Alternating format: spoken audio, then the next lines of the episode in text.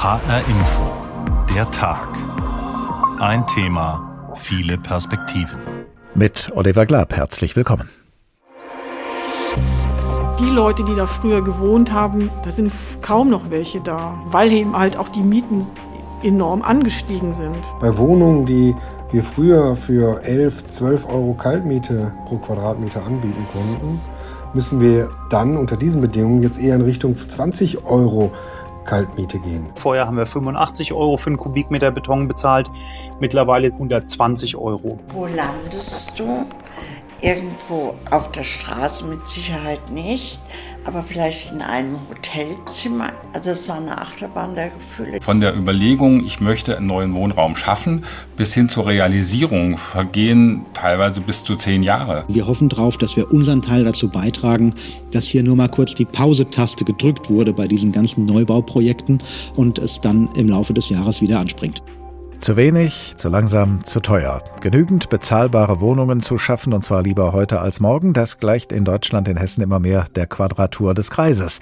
Laut einer Studie fehlen in ganz Deutschland zurzeit rund 700.000 Wohnungen und hier bei uns in Hessen werden bis zum Jahre 2040 fast 370.000 neue Wohnungen benötigt. Und zwar vor allem in den Städten.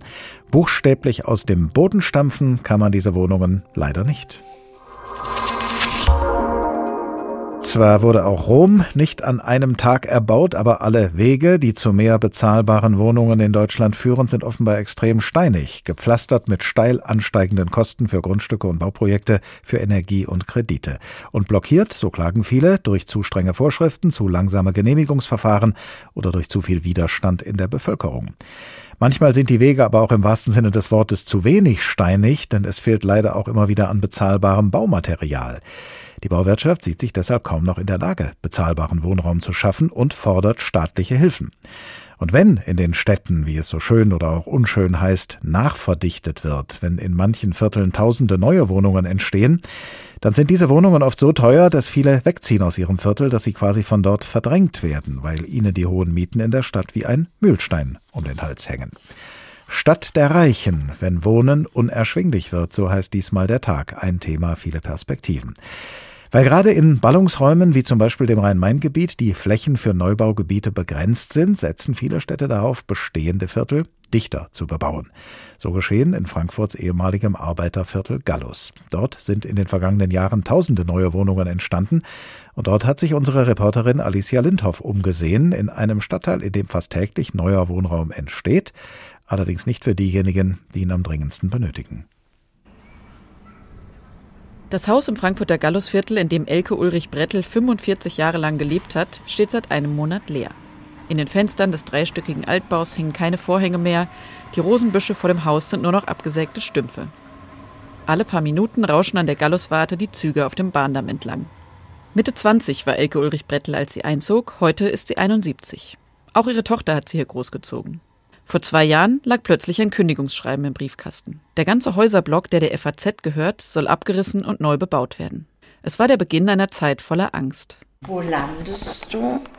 Irgendwo auf der Straße mit Sicherheit nicht, aber vielleicht in einem Hotelzimmer. Also es war eine Achterbahn der Gefühle, die zwei Jahre, das war Psychoterror. Dabei war sie anfangs noch zuversichtlich, bald eine neue Wohnung in der Nähe zu finden. Doch diese Hoffnung schwand schnell. Ich habe mich mit der Wohnraum Politik überhaupt nicht beschäftigt.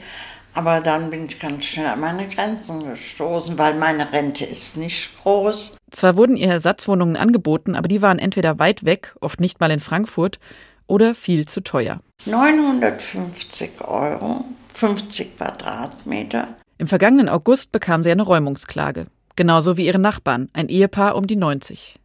Deren Tochter, Safirullah Batzi, möchte ihre Stimme lieber nicht im Radio hören. Aber auch sie erzählt, wie sie vergeblich und zunehmend verzweifelt nach bezahlbaren Wohnungen im Gallus gesucht hat, wo ihre Eltern ihr soziales Umfeld und vor allem alle ihre Ärzte haben.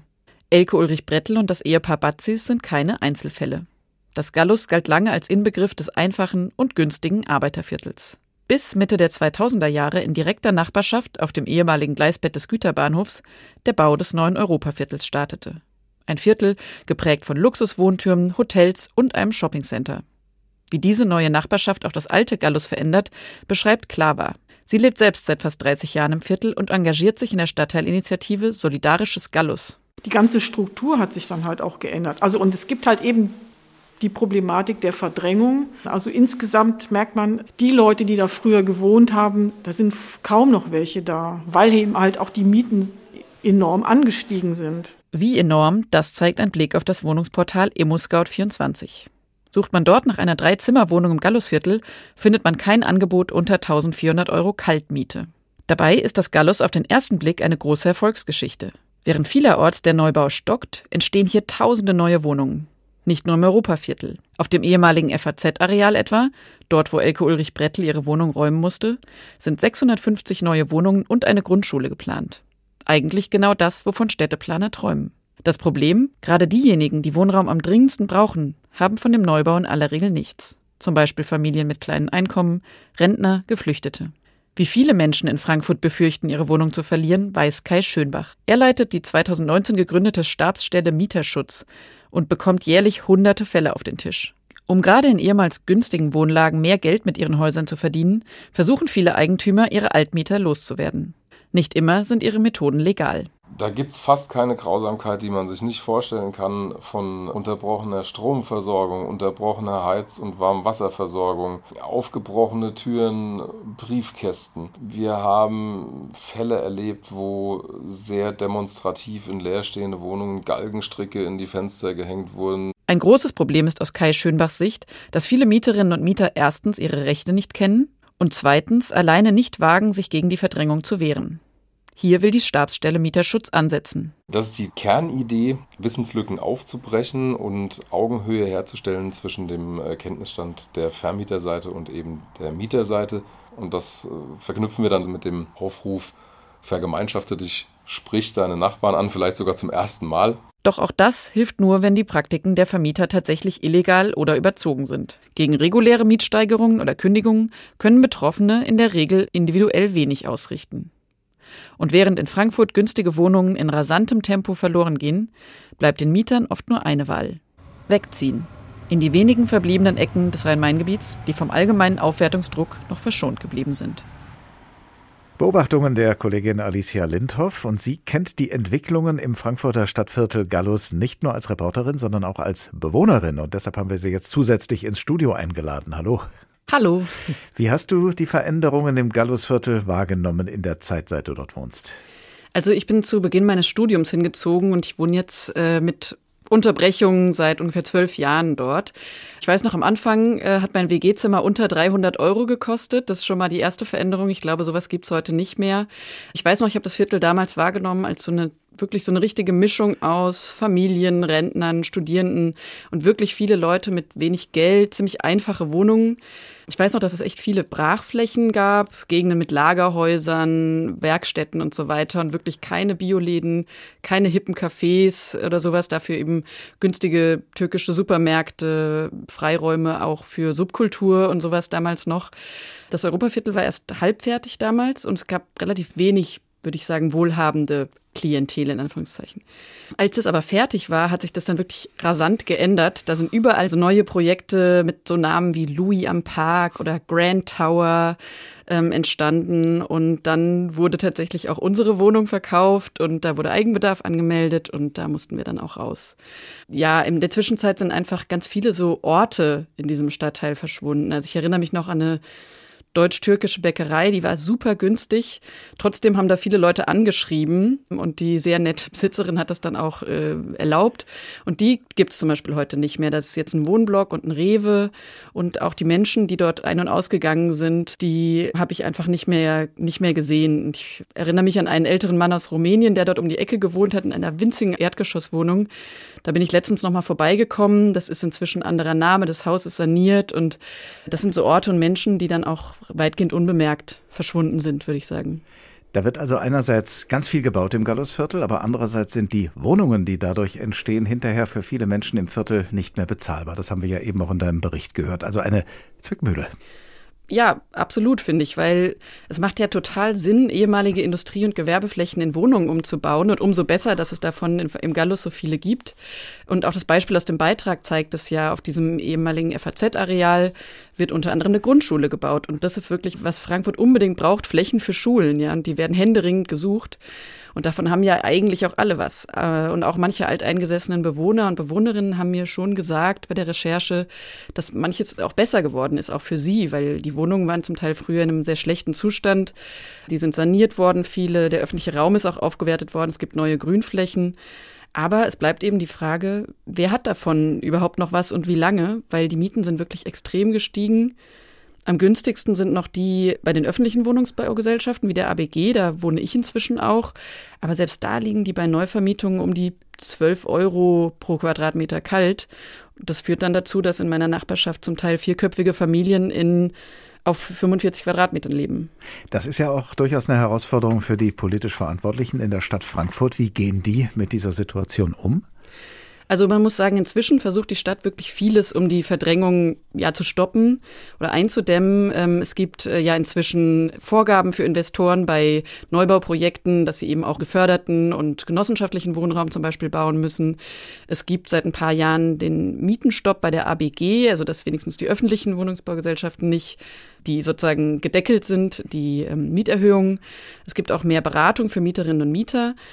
Und ein Beispiel für dieses Umdenken ist auch, dass die Baudezernentin Silvia Weber aktuell eine Gruppe unterstützt, die ein Haus an der Galluswarte besetzt hat, auch auf diesem FAZ-Areal. Die haben dort äh, tatsächlich Wohnungslose untergebracht und Silvia Weber unterstützt sie jetzt bei einer Suche nach einem neuen Haus. Das hätte es, glaube ich, früher auch nicht gegeben mhm. bei einer Besetzung.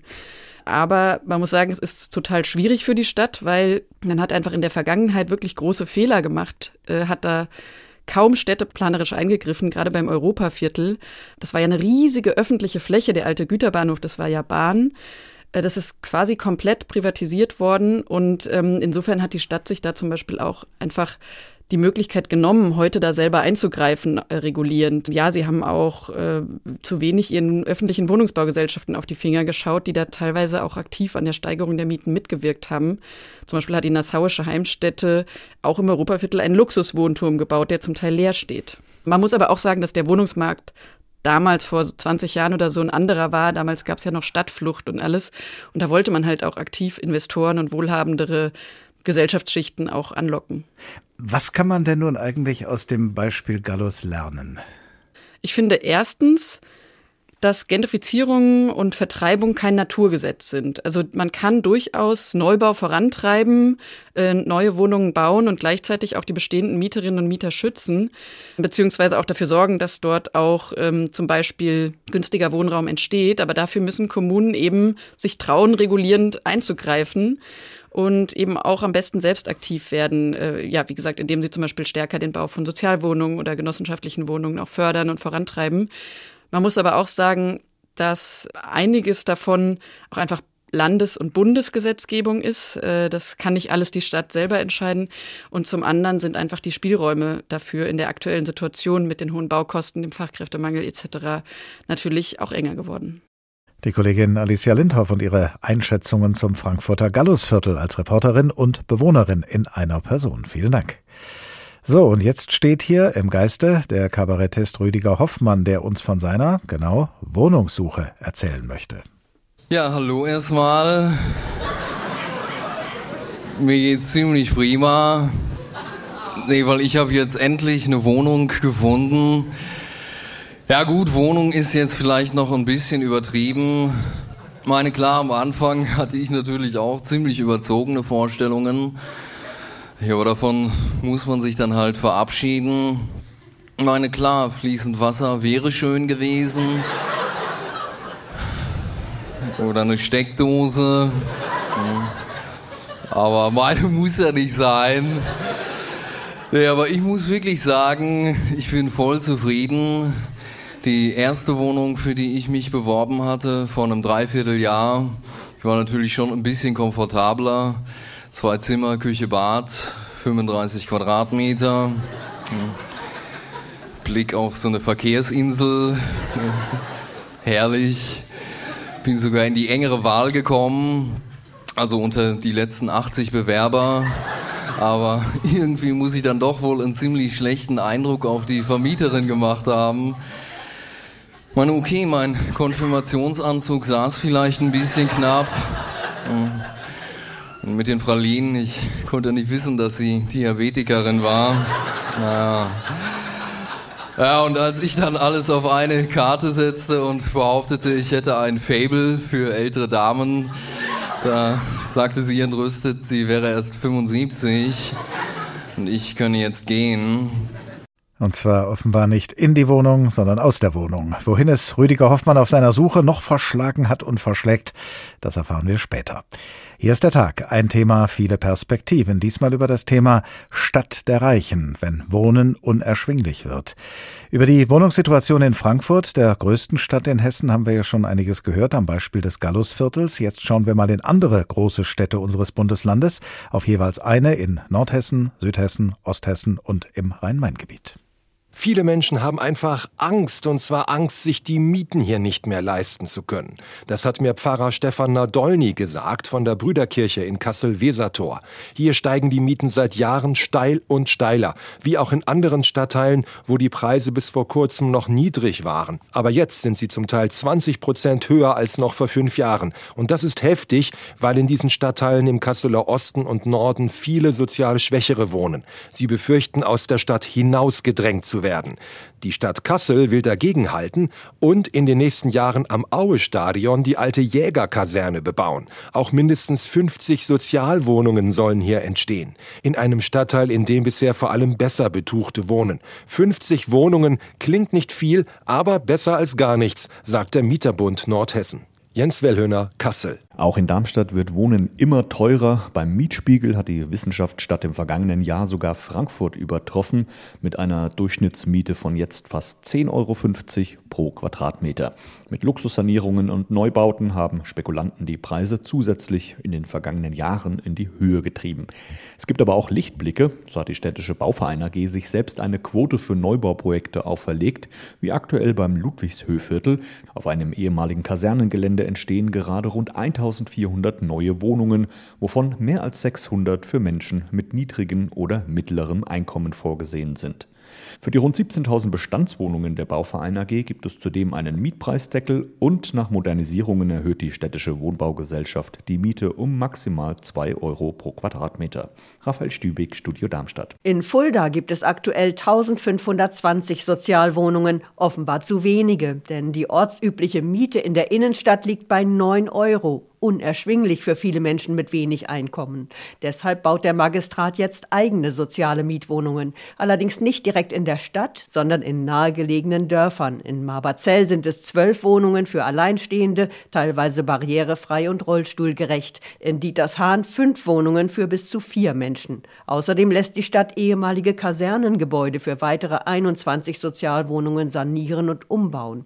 Die Nettomiete pro Quadratmeter höchstens sechs Euro. Hinter dem Bahnhof hat die Stadt eine Kleingartenanlage für 280 Wohnungen abgerissen. Ein Drittel davon soll unter die Mietpreisbremse fallen. Ein schönes Projekt, nur bezugsfertig wird das Areal wohl erst in vier bis fünf Jahren. Bezahlbarer Wohnraum wird aber jetzt schon gebraucht. Petra Klostermann aus Fulda. In Wiesbaden wird gerade so viel gebaut wie seit einem Vierteljahrhundert nicht mehr. Gut 1500 Wohnungen waren es 2021. Und die Stadt rechnet damit, dass der Boom anhält, weil noch viele Projekte in der Pipeline sind, die Genehmigung schon da, der Bau aber noch nicht fertig. Damit übertrifft die Landeshauptstadt ihr Ziel, jedes Jahr 1200 neue Wohnungen zu bauen, nachdem es jahrelang schleppend lief. Ein großer Teil dieser Neubauten sind allerdings Eigentumswohnungen für Gutbetuchte. Bezahlbarer Wohnraum bleibt Mangelware. Der Anteil der Sozialwohnungen liegt bei gerade mal 6 Prozent und die Einwohner der Landeshauptstadt sind weniger wohlhabend, als man glaubt. 40 Prozent der Haushalte hätten einen Anspruch darauf. Da klafft eine Riesenlücke. Im Südosten der Stadt soll ein ganz neuer Stadtteil entstehen für 8.000 bis 11.000 Einwohner. Doch das Projekt ist innerhalb der Mitte-Links-Kooperation im Rathaus umstritten. Als Mieter zahlt man in Wiesbaden durchschnittlich 12 Euro pro Quadratmeter. Wer sich das nicht leisten kann, zieht ins Umland. Der Radius der Pendler ist in den letzten Jahren immer größer geworden. Birgitta Söhling, Wiesbaden.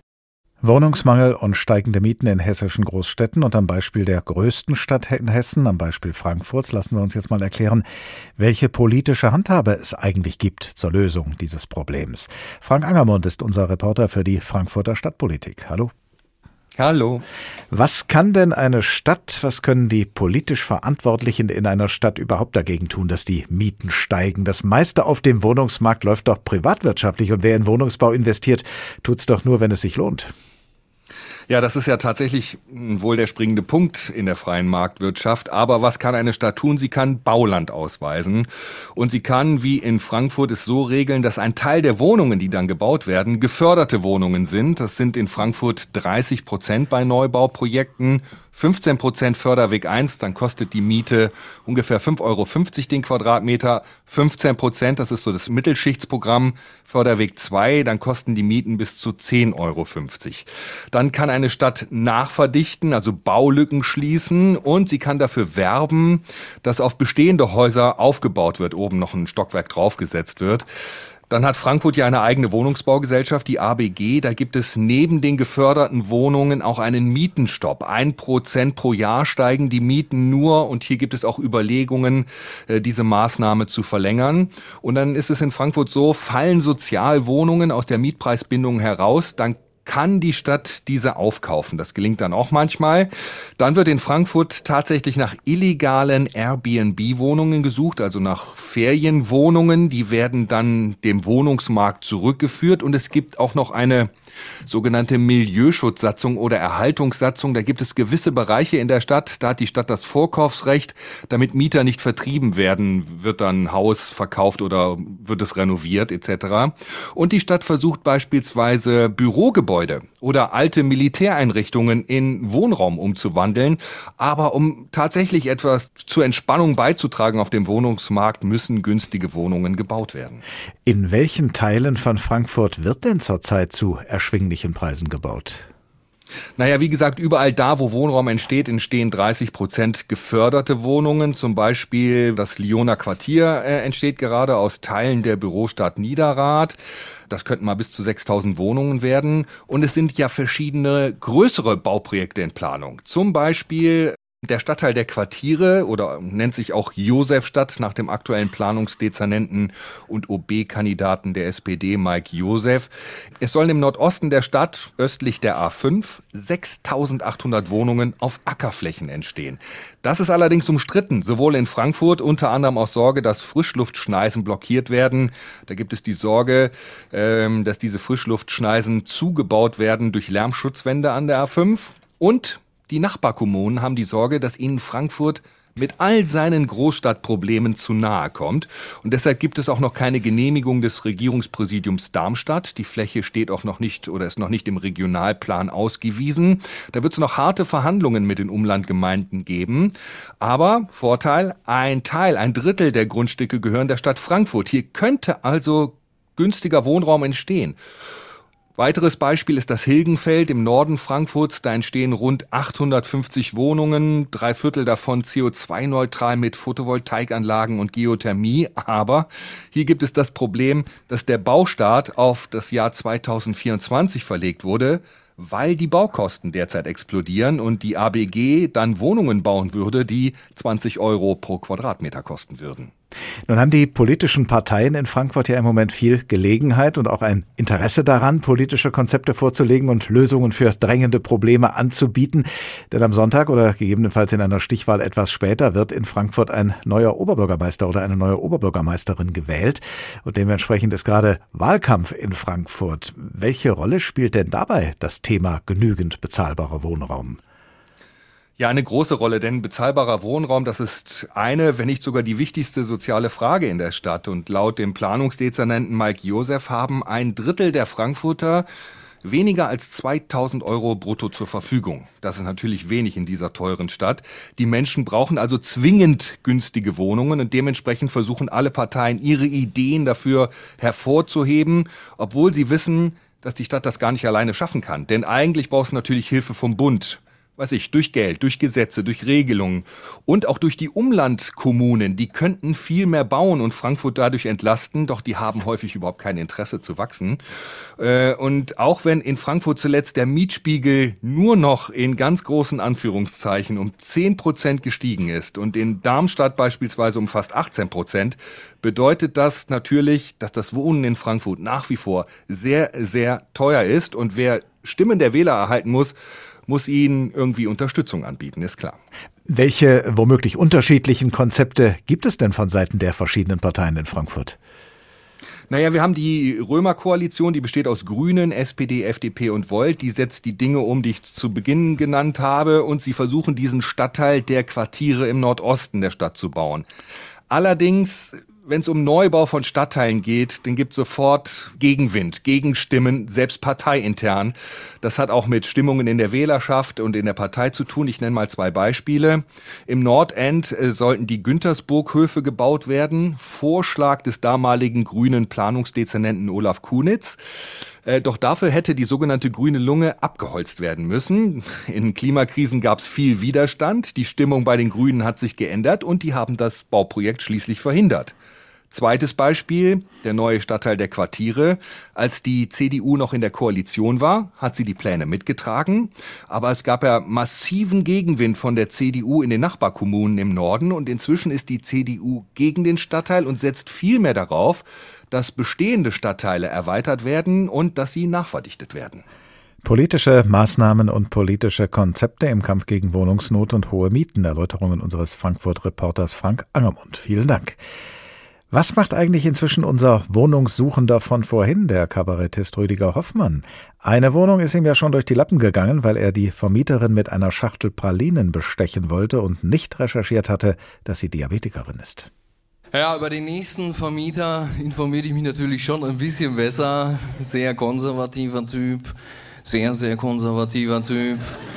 Hab mir dann von einem Bekannten so Bundeswehrklamotten ausgeliehen. So Springerstiefel, ne, den Nacken ausrasiert und wollte jetzt bei ihm als Einzelkämpfer Eindruck schinden. Pünktlich zum vereinbarten Vorstellungstermin hangelte ich mich also an der Dachrinne entlang, über den Fenstersims direkt in sein Wohnzimmer. Leider hatte ich mich in der Hausnummer geehrt und als ich am nächsten Morgen aus der U-Haft entlassen wurde, war die Wohnung bereits vergeben. Naja, in dieser Weise setzt sich meine Wohnungssuche fort. Ich habe wirklich alles probiert. Ich wollte die Mitarbeiterin vom Anzeigenteil bestechen, wollte sie zum Essen einladen, aber keine Chance. Sie war schon für Monate im Voraus ausgebucht. Tja, und wenn Rüdiger Hoffmann weiterhin so viel Geld für Bestechung vorhalten muss, dann stellt sich schon die Frage, wie er später im Erfolgsfall noch die Miete bezahlen will. Stadt der Reichen, wenn Wohnen unerschwinglich wird, der Tag, ein Thema, viele Perspektiven. Und was unser Nordhessen-Reporter Jens Wellhöhner vorhin schon kurz über die Wohnungsbaupolitik in der Stadt Kassel erzählt hat, das erfahren wir jetzt noch mal etwas ausführlicher. Auf dem Gelände der ehemaligen Jägerkaserne in Kassel-Südstadt soll nämlich in den kommenden Jahren ein neues Wohnviertel entstehen, mit der Tram nur zehn Minuten von der City entfernt. Ein Wohnviertel mit 30 Prozent Sozialwohnungen. Und wie dringend die gebraucht werden, das hat unser Reporter gerade auch im Gespräch mit dem vorhin schon erwähnten Pfarrer festgestellt. Es belastet ihn immer wieder. Pfarrer Stefan Nadolny hilft auch Menschen im Kasseler Stadtteil Wesertor bei der Suche nach einer Wohnung. Also früher war es so, da konnte man gut eine Wohnung finden, die jetzt auch noch vom Jobcenter bezahlt würde. Heute ist das oft schwierig. Jemand ist dann ganz froh, weil er was gefunden hat und äh, fragt dann nach und dann, ja, eine Miete ist zu hoch. Der Stadtteil Kassel-Wesertor ist dicht an der Uni und an der Innenstadt. Noch wohnen hier viele Menschen mit Migrationshintergrund und sozial Schwächere. Aber die Mieten steigen. Laut dem Mietspiegel auf der Internetseite Miete aktuell um 10 Prozent innerhalb von fünf Jahren. Die Nebenkosten kommen noch obendrauf. Auch in anderen bisher günstigen Stadtteilen im Kasseler Osten gehen die Preise hoch. Pfarrer Nadolny. Ich denke, das Hauptproblem liegt darin, dass Leute vielleicht so in Kassel gar nicht mehr so gut eine Wohnung finden. Ich habe es so ein bisschen mitgekriegt, dass manche sowas wie, wie Ängste haben, ob ich hier jetzt noch so mithalten kann. Und dann hat man äh, Angst, dass man sozusagen das ganze Umfeld verliert. Verdrängung aus der Stadt, auch in Kassel. Dabei gelten laut dem Paritätischen Wohlfahrtsverband 18 Prozent der Menschen in Kassel als arm. Damit sie sich das Wohnen in der Stadt überhaupt noch leisten können, hat die Stadtverordnetenversammlung vor gut einem Jahr einen Entschluss gefasst. 30 Prozent aller neu gebauten Wohnungen sollen Sozialwohnungen sein. Im Kasseler Süden gibt es dazu schon ganz konkrete Pläne. Das Gebiet der alten Jägerkaserne. Knapp fünf Hektar mit einer großen Freifläche in der Mitte. Hier sollen 150 Wohnungen neu gebaut werden, davon mindestens 50 für sozial Schwächere, erklärt Kassels Stadtbaurat Christoph Nolda. Sag mal, die 30 Prozent ist eine Mindestquote, die von unserer Seite von der Stadtverordnetenversammlung vorgeschrieben ist. Wir haben aber sagen wir, an dieser Stelle auch Partner oder hoffen auf Partner, die durchaus auch willens und in der Lage sind, diese Quote sogar zu überschreiten. Noch wird allerdings nicht gebaut, aber wenn alles klappt, könnten in zwei Jahren die ersten Wohnungen entstehen. Für den Stadtteil in Kassels Süden ist das ein Novum. Sozialer Wohnungsbau ist hier eher selten. Die meisten gehören hier zur Mittelschicht. Aber die Stadt will ja Durchmischung, sagt Christoph Nolda. Und wenn wir gemischte Siedlungsstrukturen haben, dann ist eine Gentrifizierung gar nicht mehr möglich. Gentrifizierung verhindern, also das Herausdrängen Ärmerer zugunsten besser Betuchter, ist ein hehres Ziel, so Harald Kühlborn vom Mieterbund Nordhessen. Genau, also stehen ja eine ganze Reihe von Projekten noch an, aber die Jägerkaserne ist das erste Projekt dieser, dieser Art äh, und man weiß ja auch, wie lange schon darüber geredet wird. Also das ist auch immer so was von der Überlegung, ich möchte einen neuen Wohnraum schaffen, bis hin zur Realisierung vergehen teilweise bis zu zehn Jahre. Laut dem Mieterbund fehlen in Kassel insgesamt 8000 Wohnungen. Je mehr davon Sozialwohnungen sind, desto besser, so Harald Kühlborn. Die 50 Wohnungen für sozial Schwächere in der alten Jägerkaserne sind da eher ein Tropfen auf den heißen Stein. Aber immerhin ein Anfang. Wohnraum schaffen, aber nicht ausgerechnet die verdrängen, die Wohnraum am dringendsten benötigen, die Gentrifizierung verhindern und Sozialwohnungen auch dort anbieten, wo sie es, wo sie bisher noch nicht gegeben hat. Das ist also die Herausforderung für so manche Stadt in Hessen, damit sie eben nicht nur eine Stadt für Reiche ist. Sprechen wir mit einem, der vor kurzem in einem Vortrag gesagt hat, wir brauchen Fantasie und Toleranz. Peter Katschola-Schmal, Direktor des Deutschen Architekturmuseums in Frankfurt. Herzlich willkommen. Guten Tag. Gehalten haben Sie diesen Vortrag ausgerechnet am Aschermittwoch, an dem Tag also, an dem ja sprichwörtlich alles vorbei ist. Und da drängt sich sofort der Gedanke an die Menschen auf, die sich aus ihren heimatlichen Stadtvierteln verdrängt fühlen, verdrängt sehen, die im Ergebnis und oft auch mit Absicht vielleicht tatsächlich von dort verdrängt werden. Was meinen Sie, Herr Schmal, kommt zum Beispiel das Frankfurter Gallusviertel bald in Ihr Museum als ein Beispiel solcher Verdrängung? Das äh, Thema Gentrifizierung und Verdrängung ist schwieriger und nicht so einfach zu fassen. Es liegt daran, dass es einen Mangel gibt. Es, wie wir alle wissen und merken, gibt es einen Mangel an bezahlbaren Wohnungen im Eigentumsbereich und im Mietbereich und in der ganzen Stadt. Und da der Mangel groß wird, werden eben bestimmte Kreise verdrängt, durch die die mehr bezahlen können. Durch äh, Eigennutzung zum Beispiel, Kündigung durch Eigennutzung und ähnliches. Aber, das heißt, wenn wir diesen Mangel beheben würden, äh, würde die Lage sich entspannen und dann gäbe es mehr Wohnungen, dann wäre der Markt entspannt, äh, man würde in seiner Wohnung bleiben können, man könnte auch umziehen und das bezahlbar. Das nicht umziehen können ist ein ganz großes Problem, zum Beispiel für ältere Witwen, die in Wohnungen wohnen, in denen sie schon immer mit ihrer Familie gewohnt haben und jetzt heute seit 10, 20 Jahren allein leben, die vielleicht viel zu groß ist, 95 Quadratmeter für eine Person, aber der Umzug ist schwierig. Sie möchten in ihrem Viertel bleiben und da gibt es nichts Bezahlbares. Deswegen können sie nicht aus der zu großen Wohnung ausziehen und eine kleine, passendere Wohnung finden. Das ist schwierig geworden und das ist ein Beispiel davon, wieso das nicht so klappt. Ist das aus Ihrer Sicht auch ein unlösbares Problem, das, was Sie jetzt gerade beispielhaft geschildert haben? Es ist nicht unlösbar, aber es braucht Fantasie, es braucht auch eine, eine Akzeptanz auf politischer Ebene, dass wir ein ganz großes Problem haben. Ich weiß noch nicht genau, warum diese Akzeptanz nicht da ist. Als der Kanzler neu war, sagt er, er habe in, in Hamburg als Oberbürgermeister es geschafft, einen runden Tisch äh, zum Wohnungsbau zu machen und alle zusammenzubringen, die Wohnungswirtschaft, äh, die Interessenten und den Markt abzubilden und zusammen eine Taskforce zu bilden, die dann sagte, wir packen das Problem an und Hamburg hat das Problem angepackt. Da hatte ich schon Hoffnung gehabt.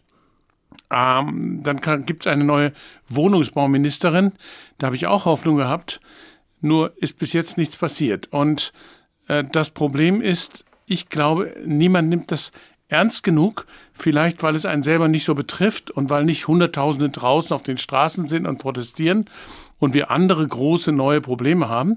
Deswegen äh, wird nicht richtig Geld in, den, in die Idee äh, gesteckt, das soziale Problem Wohnungsbau zu lösen und jetzt zum Beispiel Programme zu fahren und zu sagen, an die Städte zu gehen und zu sagen, bitte schaut, dass ihr einfacher genehmigt, dass die Idee des Aufstockens wie nach dem Krieg in Italien meinetwegen, in Mailand. Also aufstocken im ganz buchstäblichen Sinne, ja, äh, Häuser, Häuser, zu erweitern durch zusätzliche Etagen. Wo es möglich ist, ein, zwei Geschosse zu erweitern. Da müssten die Behörden es einfacher genehmigen. Es ist sehr schwierig, wenn man das mal in Frankfurt hört, wenn jemand mal probiert, auf dem Dach einen Stock draufzusetzen. Das ist furchtbar schwierig, viel zu schwierig eigentlich. Also das sind so, da ist halt Wohnraum zu haben, der schon erschlossen ist, ähm, der nicht mehr mit irgendwelchen Medien angeschlossen werden muss und Wasser und Entsorgung und all diese Dinge. Also das Aufstocken wäre eine Methode, äh, das Verdichten ja, wie weit kommt man damit? Darauf äh, wollte ich gerade kommen. Also Baulücken schließen, äh, nachverdichten, das klingt ja allein schon sehr bedrückend, geradezu klaustrophobisch. Scheint die buchstäblich nächstliegende Lösung zu sein. Aber ist es wirklich etwas, womit man auf Dauer weit kommt? Der Raum ist ja endlich. Ne? Äh, wurde auch in den letzten Jahren sehr viel gemacht schon. Man sieht es überall. Überall wurden Baulücken von, vom Krieg mit kleineren Kiosken und sowas wurden überbaut, weil es sich in den letzten Jahren gelohnt hat, weil der Preis eben so gestiegen ist, hat sich die Investition gelohnt. Da haben alle Leute noch geschaut, wo noch Lücken sind. Also die Innenverdichtung, so nennt man das, ist, äh, glaube ich, weitgehend abgeschlossen. Die Aufstockung nicht. Und dann, dann gibt es noch die Außenentwicklung. Ähm, und da gibt es politische Probleme. Eben, also Wohnviertel in Außenbereichen zu schaffen, das haben wir ja schon gehört. Versuche so etwas zu erreichen, treffen auf Widerstand, weil Menschen, die am Rande der Stadt leben, sich von diesen neuen Bauten erdrückt fühlen, von der Großstadt, die dadurch immer näher heranrückt und weil möglicherweise auch wichtige Frischluftschneisen blockiert werden. Bauen scheint immer eine Art Verdrängung mit sich zu bringen. Wie löst man dieses Dilemma? Haben Sie da einen Vorschlag? Es müsste eine Notlage ausgerufen werden, so ähnlich wie zum Beispiel, äh, als man sagt, wir haben eine Sondersituation, deutsche Einheit, da wurden alle möglichen Gesetze vereinfacht oder aufgehoben und Baumaßnahmen schneller ermöglicht, also äh, Eisenbahnbau zum Beispiel, Autobahnbau. Und äh, das galt für einige Jahre und hat hervorragend funktioniert. Man müsste die, die Notlage Wohnungsbau ausrufen äh, auf allen Ebenen der staatlichen Verwaltung und dann müsste man appellieren an die Bürger, auch an sich selbst zu schauen und dieses Verhalten ähm, nicht zu protestieren, wenn in meiner Nachbarschaft eine Planung beginnt. Also egal welche Planung, es wird protestiert. Niemand möchte, dass seine Nachbarschaft sich in irgendeiner Weise ändert. Und dann braucht man sich auch nicht zu wundern, dass es später keine neuen Wohngebiete gibt, wenn man selber einer von denen ist, der vor einiger Zeit noch äh, in seiner Nachbarschaft protestiert hat. Das ist aber schwierig, denn diejenigen, die protestieren, die haben ja dieses Problem selber in der Regel nicht. Die haben ja eine Wohnung, sonst würden sie ja nicht dort sein, wo dann äh, neue Bauten entstehen sollen und deswegen dann protestieren. Ja, das stimmt ne? nicht ganz. Äh, viele ähm, sind zum Beispiel Mitglied einer Partei und protestieren gegen ein neues Wohngebiet und sind Mieter äh, dass der Zusammenhang ist, wenn man fünf Jahre oder zehn Jahre später äh, wegen Eigenbedarf gekündigt wird und dann komischerweise keine Wohnung mehr findet in der Umgebung und man dann gezwungen ist, zum Beispiel woanders hinzuziehen und dann nicht mehr ähm, äh, an, dem städtischen, an der städtischen Politik teilnehmen kann, weil man nicht mehr Bürger ist. Dieser Zusammenhang ist äh, vielen gar nicht bewusst, dass die eigene Haltung in vergrößert, ver, also vervielfältigt dazu führt, dass Dinge sich ändern oder nicht ändern und dass man selber Teil davon ist, von dem Ganzen. Die Krux ist ja wahrscheinlich auch, dass man das Problem einerseits, wenn man es grundsätzlich lösen will, langfristig äh, lösen muss und andererseits aber die Wohnungsnot ja jetzt schon besteht und es auch jetzt schon bestimmter Maßnahmen bedarf. Haben Sie da, haben Sie da eine Idee, wie man beides miteinander verzahnt und auf jeden Fall auch jetzt kurzfristig schon Hilfe schaffen könnte? Also in Bayern wird im Moment ähm, die Gebäudeklasse E ausgerufen, E wie Experiment. Äh, da wird also für ein bestimmtes Baugebiet, das wird als E deklariert und da sollen dann weniger von den sehr vielen Normen gelten, nur noch die wichtigsten und äh, da wird experimentiert, ob das vielleicht eine Beschleunigung des der Planung und des Planungslaufes mit sich bringt. Das ist sehr mutig, das hat die Bayerische Architektenkammer ausgerufen. Sie wird wahrscheinlich kopiert von anderen Bundesländern. Da ist wirklich ein ernsthafter Versuch, diese ganzen Zeiten zu verkürzen. Aber es kann ja dauern, wie wir wissen. Manche Großplanungen dauern ja 20, 30 Jahre und ein Baugebiet in 15 Jahren später schon bewohnbar zu haben, ist ja äh, äußerst selten. Bezahlbares Wohnen, das haben Sie gesagt, wird unser größtes Problem in den nächsten zehn Jahren sein. Ähm, halten Sie es denn für möglich? Haben wir eine Chance, das Problem in diesem, im Verlaufe dieser zehn Jahre zu lösen? Wenn man es ernst genug nimmt, ja. Wenn ich es richtig verstehe, dann werden zurzeit äh, sogenannte Sondervermögen aufgemacht in Größenordnungen, die unvorstellbar waren vor kurzem. Einige davon sind natürlich für die Beschaffung von Waffen, aber das andere sind neue Geldmengen in Milliarden, in zig und hundert Milliarden Mengen, die eigentlich dafür da sind, die Bevölkerung ruhig zu stellen, dass sie sich nicht wegen der gestiegenen Energiepreisen zu viel Sorgen machen. Also da wurden Gelder mobilisiert für ein Programm in kürzester Zeit mit einem ungeheuren Ausmaß. Man könnte, wenn man das Problem prioritär sehen würde, solche Wohnungsbauprogramme fahren. Wir haben schlechte Erfahrungen gemacht mit staatlichem Wohnungsbau. Das war eben in den 70ern, 80ern mit der neuen Heimat. Ähm, und weil dieser gewerkschaftseigenen Betrieb, der ja 500.000 Wohnungen hatte, so schlecht und korrupt geführt wurde, äh, wurde das abgeschafft, das Instrument. Aber heute kann man, wenn man zurückdenkt, da könnte man sagen, eigentlich bräuchten wir eine neue Heimat, ähm, die es schafft, äh, ganze Viertel aus dem Boden zu stampfen und die, die auch größere Projekte anpacken kann. Das sehen wir nirgends. Und es ist eine Folge dieser äh, katastrophalen Entwicklung, aber man vermisst es schon. Peter Katschola-Schmal, Direktor des Deutschen Architekturmuseums in Frankfurt. Vielen Dank. Stadt der Reichen, wenn Wohnen unerschwinglich wird. Der Tag, ein Thema, viele Perspektiven. Und jetzt gönnen wir uns zwischendurch nochmal die Perspektive des Kabarettisten Rüdiger Hoffmann. Dessen Wohnungssuche scheint inzwischen zu Ende zu sein. Jetzt habe ich halt diese ehemalige Speisekammer genommen drei Quadratmeter für 150 Mark, also pro Quadratmeter.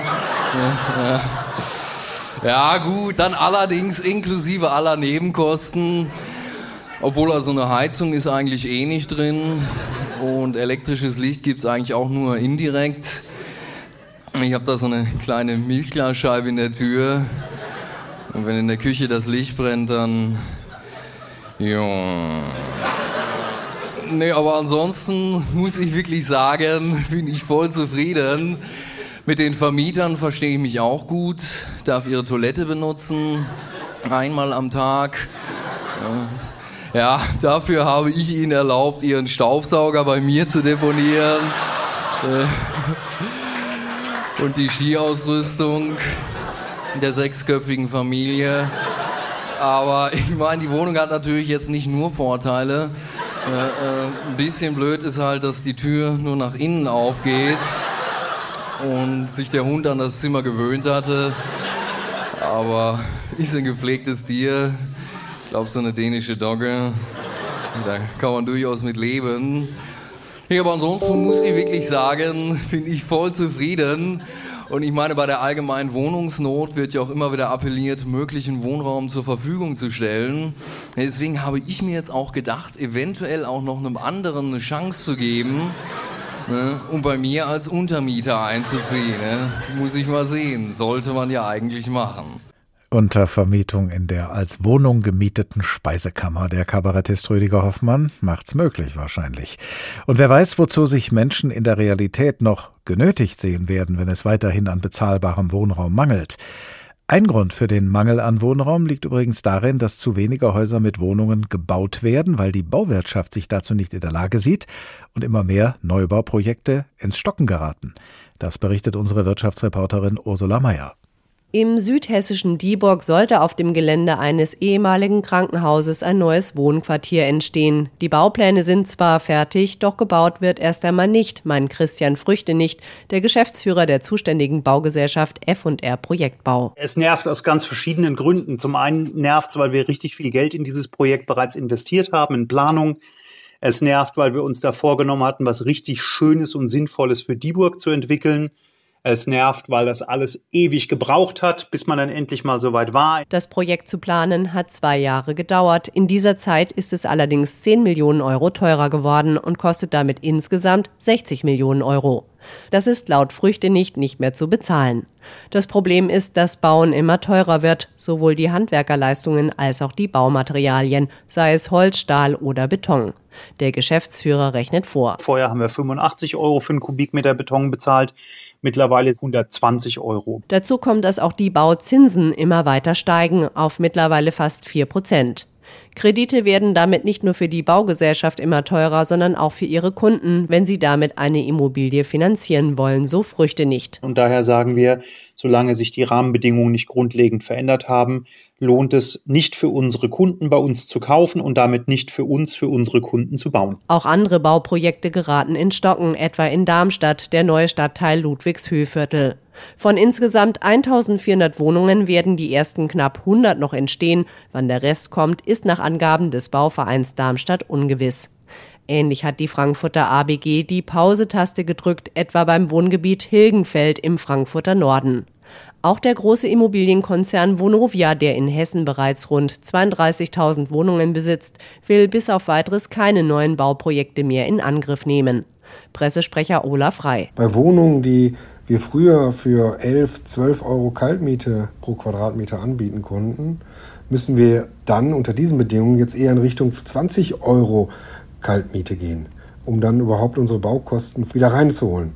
Das ist aber völlig unrealistisch. Solche Mieten könnten sich viele Menschen nicht leisten. Die Rufe werden immer lauter, der Staat möge eingreifen. Der fördert zwar schon über die KfW energieeffizientes Bauen, stellt dafür allerdings immer höhere Anforderungen.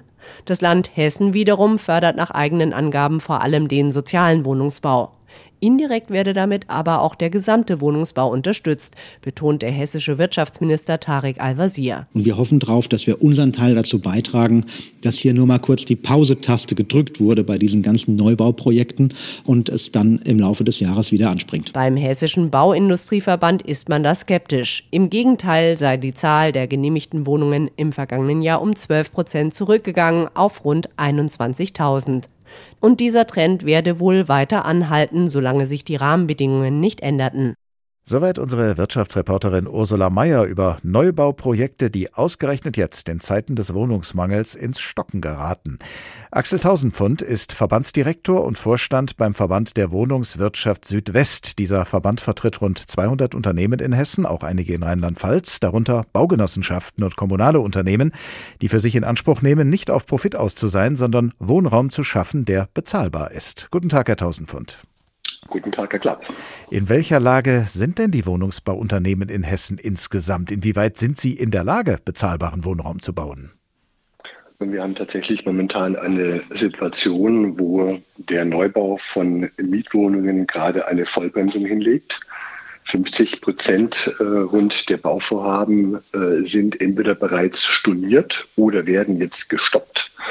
Das heißt, dort, wo sich gerade auf den Baustellen noch die Kräne drehen, wird sich in den nächsten Jahren 2024, 2025 nicht mehr allzu viel drehen. Und das ist eine schlechte Nachricht für die Menschen in Hessen, die eine Wohnung suchen. Denn es kommen einfach zu wenige neue Wohnungen auf den Markt und die Wartelisten, gerade für bezahlbare Wohnungen, Wohnungen werden immer länger. Was sind denn aus Ihrer Sicht die drängendsten Probleme, vor denen die Wohnungswirtschaft steht und die Sie daran hindern, so zu bauen, wie es eigentlich nötig wäre? Wir haben tatsächlich gerade mit einer Situation zu tun, äh, mit einer Verkettung von mehreren negativen Ereignissen. Das ist einmal die Tatsache, dass die Baukosten in den letzten Jahren extrem stark angestiegen sind, allein im letzten Jahr um rund 20 Prozent. Wir haben zudem stark angestiegene Bauzinsen, eine Vervierfachung von rund 1 Prozent vor einem Jahr, mittlerweile jetzt auf 4 Prozent.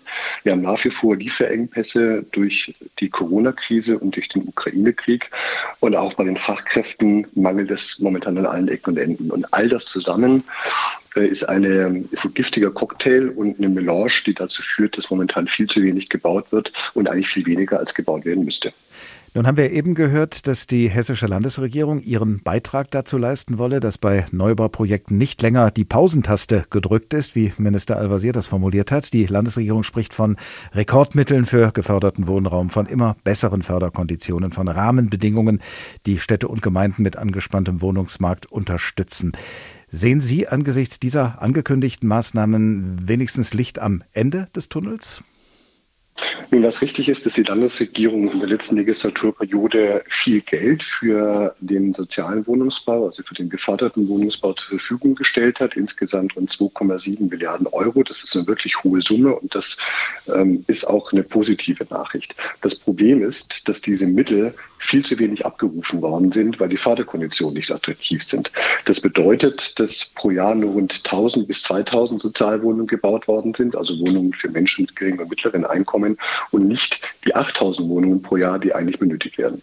Was wäre denn aus Ihrer Sicht ein großer Wurf? Was müsste im Maßnahmenkatalog der Landesregierung aus Ihrer Sicht drin sein, damit es ein großer Wurf werden kann? Ja, wir brauchen tatsächlich eine verbesserte Wohnraumförderung. Wir brauchen nicht unbedingt mehr Geld, aber wir brauchen Konditionen, die so attraktiv sind, dass sie tatsächlich auch von den Bauherren abgerufen werden. Und da ich dann tatsächlich eben auch so viele Wohnungen im bezahlbaren Segment benötigt werden, wie tatsächlich gebraucht werden. Und der zweite Punkt ist, wir müssen beim Bauen deutlich schneller werden. Es dauert heute zwischen drei und vier Jahre, bis aus einem Projekt, äh, was äh, am grünen Tisch entwickelt wird, dann tatsächlich auch ein Projekt wird, in das die Menschen auch einziehen können. Und aus unserer Sicht müssen insbesondere die Genehmigungsverfahren ähm, so stark beschleunigt werden, dass ähm, die Zeit bis zur Genehmigung faktisch halbiert wird. So gibt es ja solche Vorschriften nicht aus Spaß und Dollerei und um und, oder um die Bauindustrie zu schikanieren. Das, die haben ja sicher auch einen Sinn, diese Vorschriften. Wie weit könnte denn eine Lockerung der Vorschriften gehen? Wie weit dürfte sie gehen, damit sie noch verantwortbar ist? Nun, wir haben in den letzten Jahren einen massiven Anstieg bei der Anzahl der Bauvorschriften erlebt. Äh, wir hatten im Jahr 1990 nach der Wiedervereinigung rund 5000 Bauvorschriften. Heute haben wir 20.000 Bauvorschriften, also eine Vervierfachung innerhalb der letzten 30 Jahre. Und natürlich sind dort auch viele Vorschriften dabei, die sinnvoll sind, aber es gibt auch viele Vorschriften dabei, die auch abgeschafft werden könnten. Ich mache mal ein Beispiel. Wenn Sie heute einen Aufzug bauen, ähm, kostet es ungefähr das Doppelte von dem, was es vor zehn Jahren gekostet hat, aus Gründen des Schallschutzes. Ein Aufzug von vor zehn Jahren funktioniert genauso gut wie heute. Wenn Sie heute im urbanen Gebiet bauen wollen, müssen Sie oft Tiefgaragenstellplätze äh, schaffen, kostet ein wahnsinniges Geld und das sind alles Sachen, die die Baukosten nach oben treiben und natürlich dann später auch die Mieten nach oben treiben.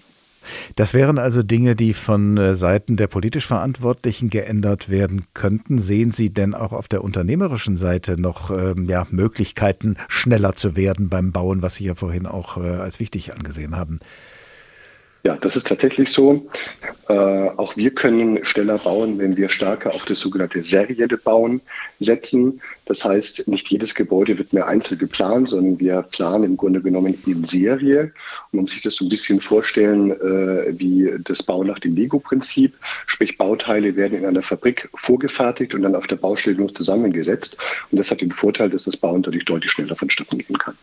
Jetzt nehmen wir mal an, sowohl die Landesregierung als auch Sie auf der unternehmerischen Seite, die Mitgliedsunternehmen bei Ihnen im Verband, äh, machen genau all das, was Sie jetzt gefordert haben. Wie schnell würde dann der Wohnungsbau wieder in Schwung kommen?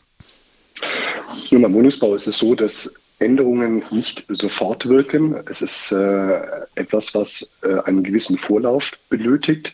Sprich, Änderungen, die heute eingeführt werden, brauchen ungefähr zwei Jahre, bis sie dann tatsächlich auch am Markt auch sichtbar sind. Axel Tausendpfund, Verbandsdirektor und Vorstand beim Verband der Wohnungswirtschaft Südwest. Vielen Dank.